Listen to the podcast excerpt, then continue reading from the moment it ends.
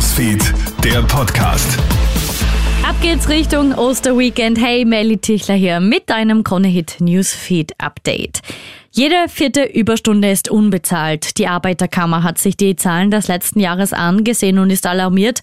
Laut Analyse wurden 47 Millionen mehr und Überstunden weder mit Geld noch mit Zeitausgleich abgegolten. Arbeitnehmerinnen und Arbeitnehmer seien so mehr als eine Milliarde Euro umgefallen. Dann dürfe man sich nicht über den Personalmangel in vielen Branchen wundern, heißt es. Die Wirtschaft kontert, die Vorwürfe seien nicht nachvollziehbar. Weiter in die USA. Viele Frauen sind dort am Verzweifeln. Ihre Gesundheit steht auf dem Spiel, denn die Zulassung für eine häufig verwendete Abtreibungspille wird aufgehoben.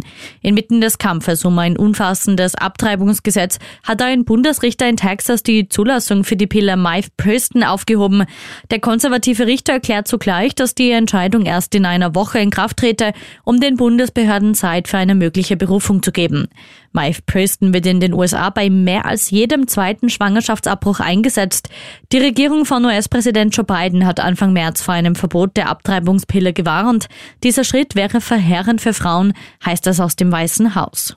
Ohne Termin stand er plötzlich da. Ein junger Elch hat einem Krankenhaus im US-Bundesstaat Alaska einen überraschenden Besuch abgestattet.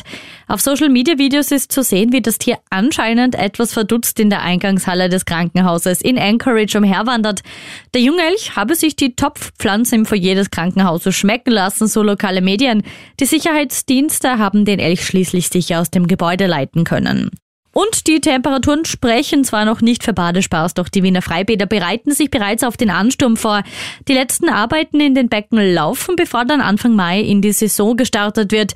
Dieses Jahr bei teurerem Eintritt. Im Durchschnitt sind die Hallen und Freibäder um 13 Prozent teurer geworden.